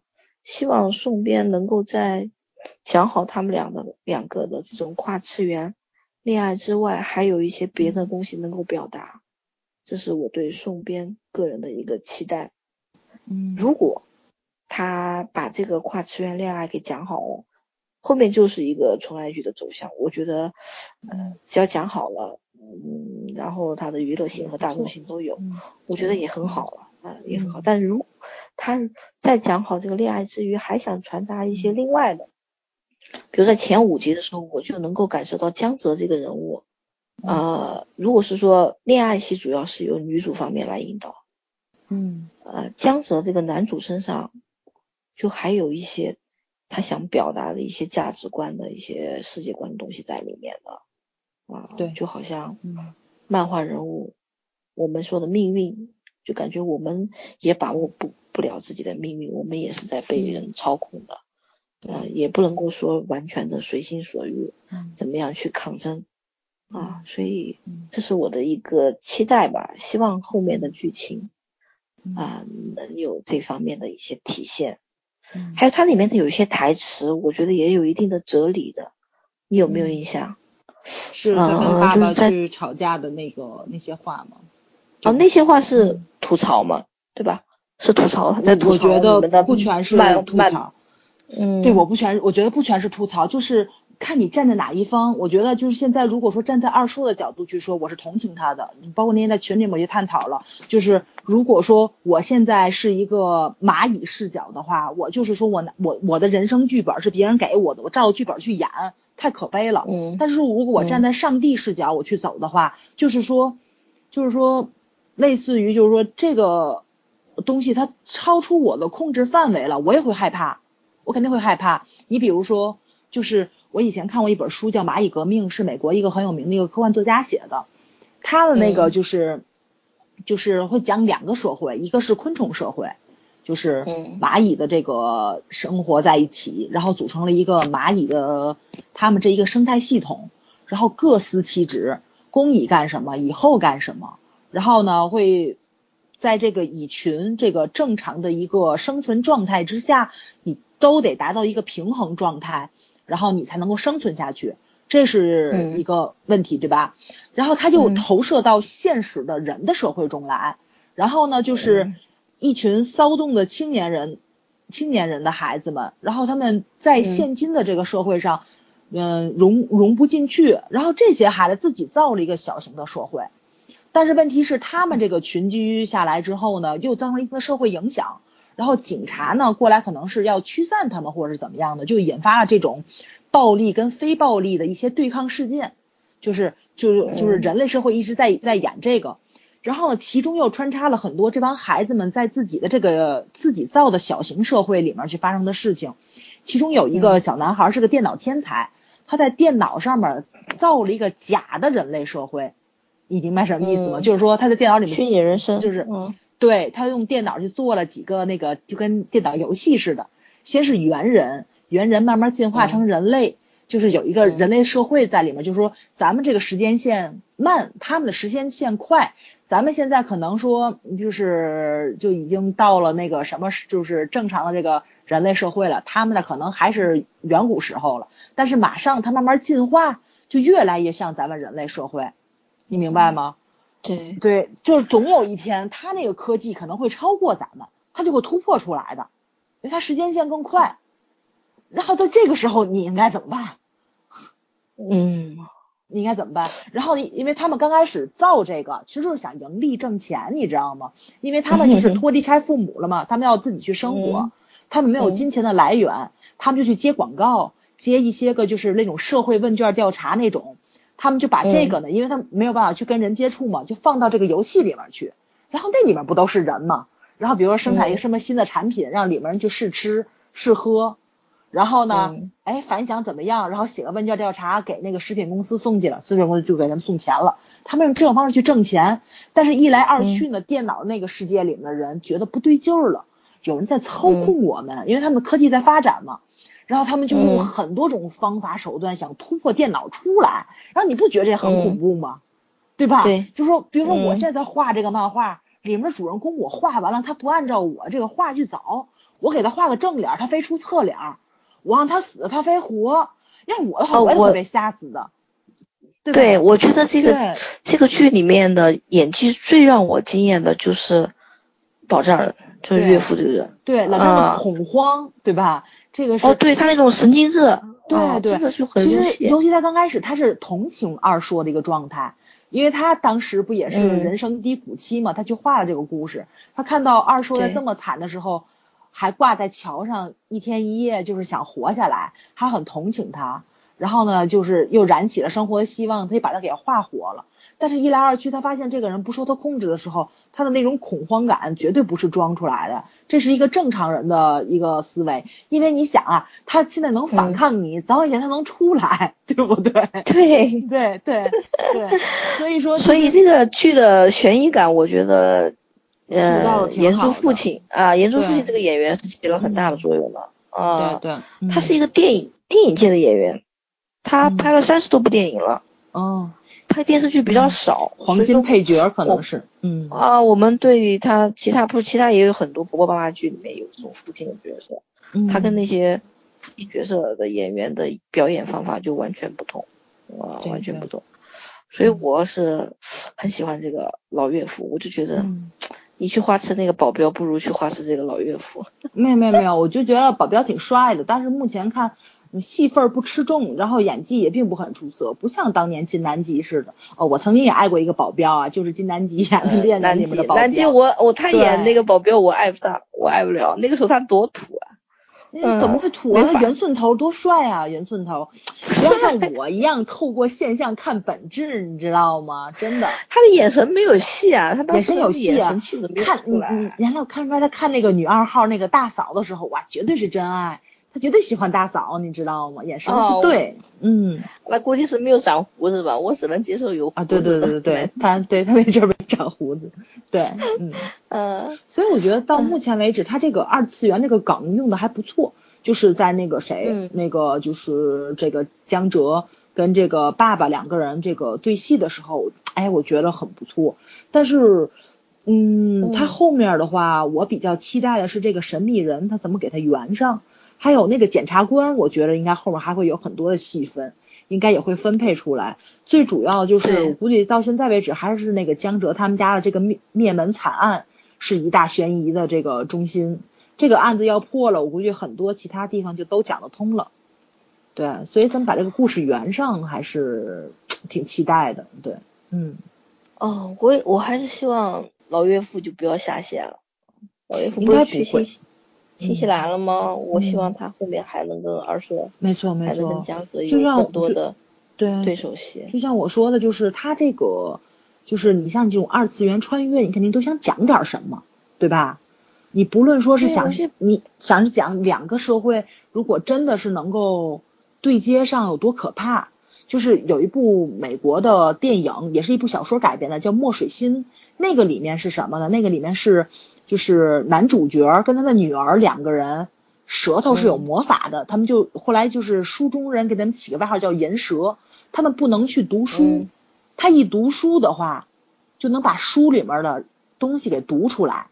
你明白吗？会出出来，对对对。对，但是呢，就没没错没错，就把马就把那个神笔马良给从书里面给读出来了。但是他有一个交换率，他从书里面拽出来一个人物，现实中的一个人就要进到书里面去。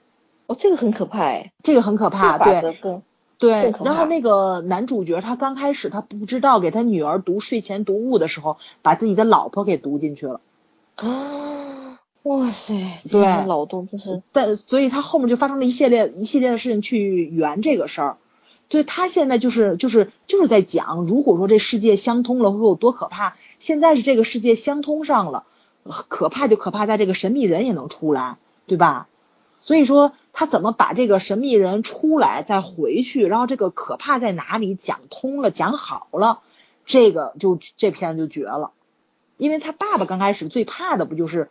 江哲出来了，其实江哲出来是不可怕的，他爸爸塑造那个他爸爸自己都不知道那个坏蛋是谁的那个坏蛋才是最可怕的，对，他现在出来了，所以我觉着后面应该会有老丈人的戏份啊，因为他爸爸应该也是一个关键点，因为是他塑造出来的，对吧？只有他能把这个给杀死掉，对吧？我对他爸要杀死的话，蒙面人。嗯啊，我对那个黑衣人没有很多想法，因为我想，我实在是想不出来他要怎么样去，就是所有的人就不想了，就你们都不关注科幻点，只有我最关注，每次都是，因为我脑洞实在跟不上，我没有办法去预测这个神秘人到底是从哪里出来的，这是他爸塑造出来的，对吧？因为他爸自己是说嘛，他也不知道是谁。对他也不知道是谁，他都不知道是谁。嗯，那我怎么知道？但是但是这个这这个东西你不知道是什么，你可以给他编出来嘛？编就是最后我说就是那个就是那个墨水心，最后就是编，把那个坏蛋给编死了，就是。边念他边写边念，他编了个结尾，把那个坏蛋给说死了，你知道吗？口才很好，你知道吗？脑洞也要有，这个可以有。对，所以所以看他爸爸怎么把他编出来。我觉得他爸爸跟这个女主角两个人应该是关键点，不见得他们俩谁就把那神秘人给弄死了。但是估计得比较靠后的剧情了呗，嗯，值得期待。对，第六集里面不是已经说已经开始出现了吗？就是说江泽这个人物实际上是女主创造出来的，女主女主小时候画出来的一个人物原型图，对对，啊，让他爸给用了嘛，啊，所以为什么他和他爸都能够进到那个漫画世界里面去，别人都进不去？好，这个梗我觉得。还还可以，圆的还可以，嗯，对对对，值得期待一下，嗯。那找你在这六集里面有没有什么起鸡皮疙瘩的场面？我还真没有，没有吗？没有，他这里面有，他这里面所有的点，就是你看爱情戏，咱韩剧都看过，所以并不是很惊讶了。我比较新鲜的就是这个二次元穿越，你知道，因为我看过太多了，对啊，我就我就兴致勃勃的过来看，然后我发现没有我看的多。对，我刚才给你真的吗？对，就包括二那个次元壁，二说从它里面走出来。不是，你知道那个迪士尼特别喜欢拍这种吗？迪士尼的魔法情缘你知道吗？别从动画片里穿过来公主嘛，跟现实中的这个人在一起了。现实中那个男的的未婚妻就跳到那个漫画世界里面，跟那个就穿过来那公主的那个王子结婚了。对，对，就就但是你不觉得？嗯呃，就是这种次元壁穿过来是那个是很多用的，但他那个镜头啊，就是慢慢的从次元壁转过来，就是现不看电影啊？哦，我看的很少，所以说我那个镜头我看的是很惊艳。可是大片儿啊，比如说死侍，死侍不就死侍不就是那个次元那个突破二次元壁嘛？通过镜头跟观众们说话，然后所有人都都暂停了，他他他扭过来跟你们说话，就就这种。你知道我电影涉猎的也不是很广泛啊，所以我还蛮起鸡皮疙瘩的。嗯嗯，所以就还有什么？嗯，应该没有什么了。就是就他就是他这里面所有的科幻的，在每一部片里，但是我觉得他用的挺不错的。嗯，啊，用的还好，就是用的比较跟他的题材相符，而且没有用特别这种梦幻飞来飞去的。嗯，呃，那些镜头。嗯，我加一句啊，圈圈好像留了个言。圈圈说他那个黑衣人就是咱们在说这个神秘人，也许是爸爸喝醉酒以后，爸爸的黑暗懦弱性格下塑造出来的，就老就是他老爸的另外一面，但是他老爸自己也不知道。嗯，也有这。哎，我这个脑洞我没有办法呀，我我不知道那黑衣人是谁，呃，然后他的脸也没有。对，脸也没有，他好像是出来了一点儿，是那个就是跟闪电那个屏幕屏幕那个花了的那个那个就是那个像雪花一样，对对对对，那个样子，就傻到现在不知道是谁，对，他现在还还是个谜，嗯，等到后面去揭露吧，嗯，你鸡皮疙瘩还有哪里？没有，嗯，哦，我第一集里面的，那你肯定不会起鸡皮疙瘩了，就第一集女主穿回去。嗯，那个地方我觉得好像在看有一点恐怖因素，恐恐怖片的感觉。那个地方我也被吓了一下。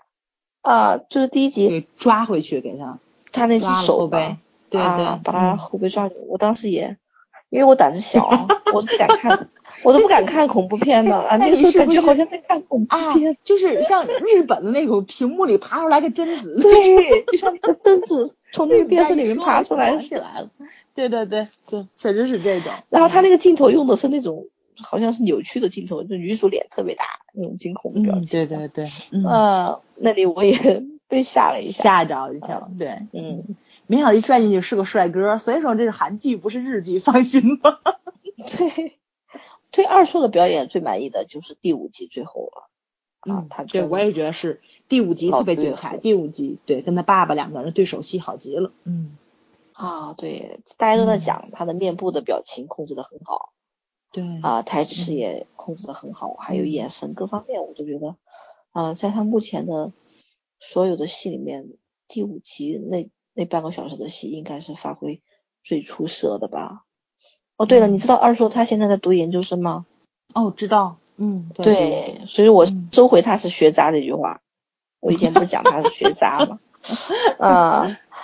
呃，我我以为他会读十年大学才能毕业的，嗯，他好像应该也是学分制吧，修满了就可以了，嗯，对，像很多人读了八年、十年都学，都都才毕业，比如说尚云，李尚云读了十三年才毕业的，哦，他读的是啥？你也不看看，他读的物理系吧，还是数学 系？嗯，物理系，那很难最高学府的，对呀。嗯，物理系，所以二硕我开始也以为他要读个十年八年了才能毕业，没想到他一年的，他一级的，他一级的学生，嗯，结果就正常毕业了。我跟你说啊，你这话要是去二硕贴吧说，还得给你禁言，你知道吗？封你 ID。哎呀，一定要讲我的这种血泪史吗？我已经很可耻，人生耻辱。也不知道吃，我就觉得很好玩。就是我喜欢二硕的那个经历啊，真的是比我喜欢别的别的那个要曲折很多。哎，要曲折很多，哎，要丰富很多。我记得那天你的帖子被删，对吧？前后就五分钟的事儿吧，然后说写了个帖子，然后我们刚留完言，然后这别人再一进去看帖子，就是我吧，就我我 刚写了，刚来顶个帖，然后就被删了，我还莫名其妙的，我怎么就不见了 啊？哎呦，我都记不得我写的是哪一篇，哎，我给二硕写了好几篇帖子，他在我的后宫里面确实是比较特别的，嗯，我写了啊，就是他的作品步步曲嘛。就是他的所有的主演的作品都写了，对对对，还有他的女主女主片也写了，嗯，还写了基友片，所以说他可能他的基友被删的那篇帖子，被删的那篇帖子好像是写他的个人，就评价他的个人的时候被删的，啊。对对对对，因为你说他是学渣啊，我对吧？对，你好像说好像还有还说他的嘴别的话，他的嘴占了脸一半，对吧？还是我记忆力好，你看见了吗？哎，我其实这算什么呀？我听别的路人他的吐槽，嗨，你想一想，有一个就是路人去了啊啊，对他的吐槽就是说，他看见二硕，他就觉得二硕不能呼吸。他看见二硕以后，他就觉得自己的鼻孔不能呼吸，觉得二硕的鼻孔太小了。我觉得这就比我狠多了吧？我觉得他鼻子挺好看。哎，你们都是好看呀，你们都是。要笑死我了！还有我对他的第一印象很 差的啊，我对他第一印象很差。当时窝不是迷得不得了吗？嗯嗯，他他是因为怕听音是吧？啊，对对，嗯，对他不是听音嘛？嗯，不迷得不得了。然后我去看了一集，我去看了第一集，听音第一集，就他那个形象，他那个少年形象一开始不就耍帅吗？嗯，就是打群架，对，可以把人的心。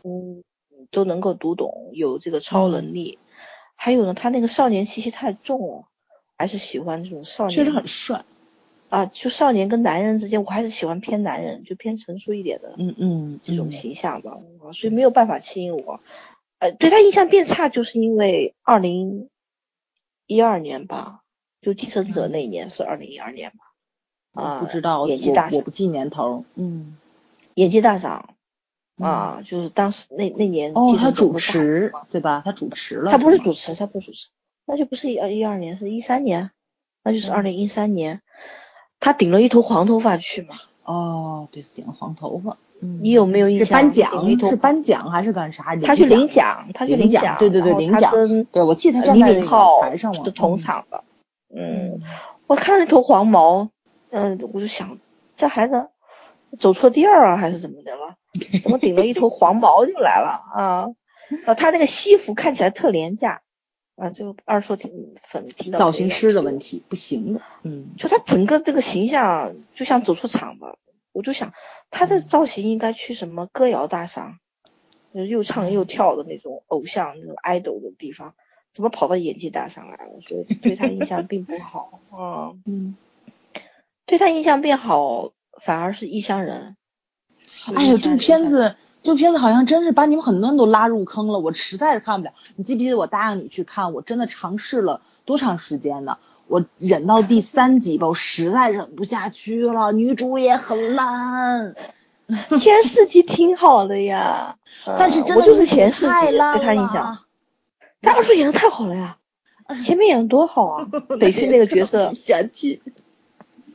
女主我觉得还可以，因为我觉得我还挺喜欢那个陈世妍，她的美貌很对我的 胃口，虽然演技一般呢，嗯，演技一般。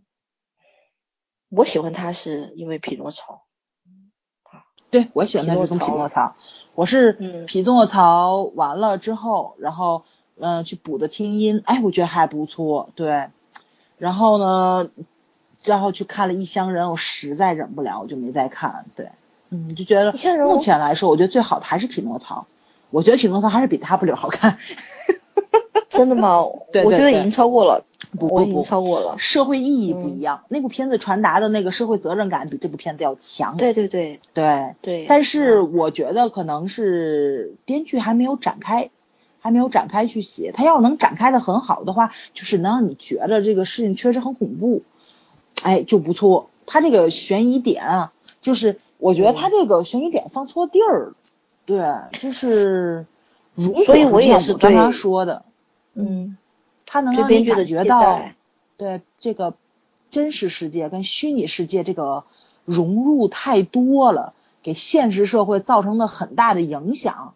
你有这个恐惧感在了，你这个就这个紧张感就出来了。但是吧，就就又不容易谈恋爱了，还是挺难的。这个毕竟得让他们专业的人来做。那开始看编剧什么意思吧。他我估计后面可能还有别的梗，还是值得期待一下的。嗯嗯嗯，因为他这个题材是第一次嘛，是第一次在韩剧里面出现，所以本身来讲就已经很有代表意义了。如果他除了讲恋爱之外，还有一些别的这种社会意义的传递来讲。那他肯定就是一部对特别好的剧，尤其那部剧里面二叔没有耍帅，对吧？他也耍了，他刚出场的时候耍了，但是他大部分的时候还是很正经的在演戏。匹诺曹，对，匹诺曹的优越之处就在于他的那个社会意义很好，对吧？嗯嗯。而且他在呃亲情方面、爱情方面，还有这种对一些社会问题的批判方面都融合的很好。对，啊，就和一般的这种纯爱剧就区分开来了。不一样，对。啊，就不一样了。嗯。所以它有一定的深度。我们对一些经典剧来讲，就是纯的爱剧很难成为经典，就是还是希望在大众娱乐性啊的方面能够有一些深度的。对对，探讨一些问题。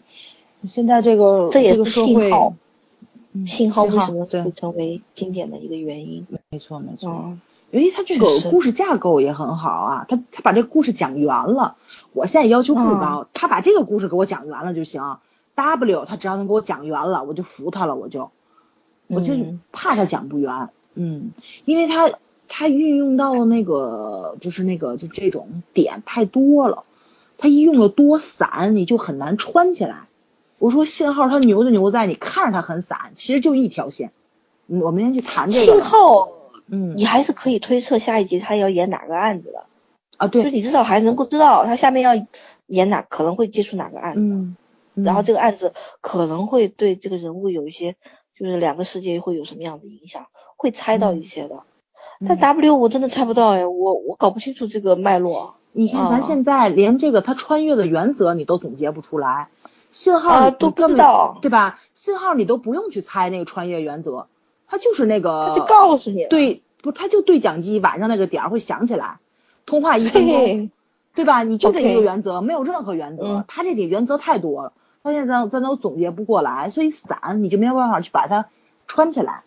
嗯，对，如果你觉得那是 bug 啊，如果你觉得那个不不符合原则，W 里面就很多地方都不符合原则，就你不知道那个原则是什么啊？有些说说，比如说江泽他从虚拟社会里面带过来的枪，为什么可以把现实社会的人打打死？